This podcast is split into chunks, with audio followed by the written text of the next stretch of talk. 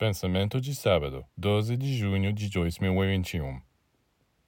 Pesar, tristeza e desânimo são impurezas que você permitiu penetrar em você e que perturbam seu organismo psíquico.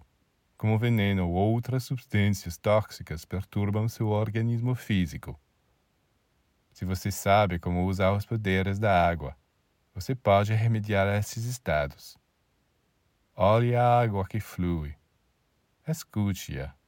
Seja ela uma fonte, um riacho, uma cachoeira, a água que flui libera o plecho solar, arrastando os elementos obscuros que a perturbam, porque a água corrente é a imagem da perpétua renovação da vida.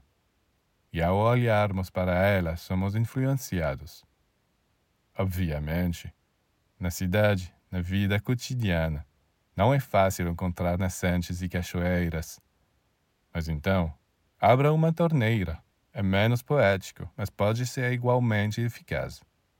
O principal é concentrar-se na água corrente.